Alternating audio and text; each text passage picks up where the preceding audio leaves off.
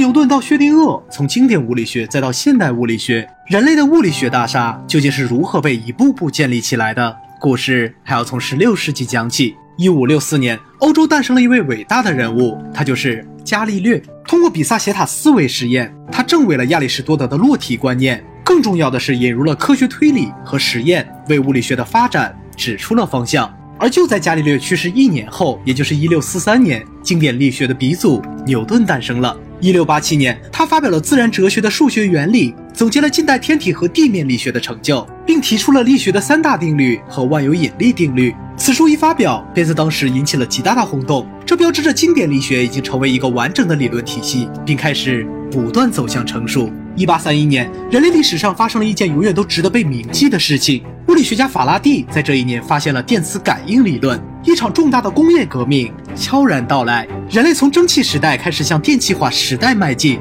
而历史似乎也早已注定。就在这一年，另一个即将带领人类迈入电气化时代的人降生了，他的名字叫做麦克斯韦。一八七三年，麦克斯韦出版了科学名著《电磁理论》，并系统全面地阐述了电磁场理论。而力学与电磁学也逐渐成为后来经典物理学中最重要的两根支柱。那么，在这两者之间又存在着怎样的关系呢？早在1785年，法国物理学家库伦就深入研究了在两个电荷物体之间所产生的力。到了1895年，洛伦兹发现运动电荷在磁场中会受到力，而光波和热辐射也是电磁波。于是，在19世纪末，力学、电磁学、光学、热学变成了一个整体。这是经典物理学曾达到的最高点，同时也是经典物理学开始谢幕的最后时刻。一九零零年四月二十七日，开尔文男爵在英国皇家学会上发表了演讲，认为在经典物理学上空漂浮着两朵乌云。同年十二月十四日，普朗克在德国物理学会上公布了其推算来的普朗克黑体公式，这标志着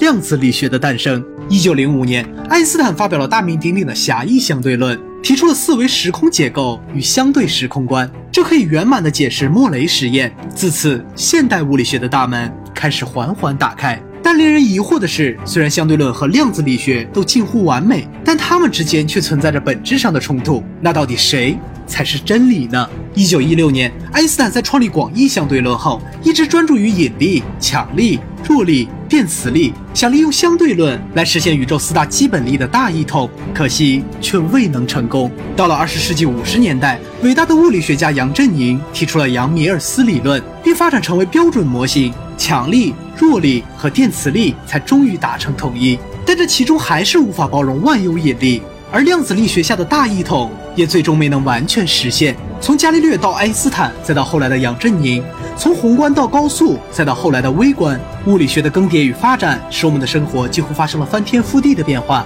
但现代物理学的前进却步履艰难。其实，在经典物理学和现代物理学中，最底层的物质假设和时空假设具有本质上的区别。所以，能否做出这样一种尝试，让我们再次选择经典物理学的基础假设，并对原有内容做出小小的修补，使其能同时包容相对论和量子力学？那是否可以找到另一条新的出路，并可以完美解决眼前的冲突、分歧与疑惑？人类对真理的探求，永远是从已知到未知，从推理到实验。但这个世界的真相，万物的规则，会不会本来就并不复杂，而是相对简单？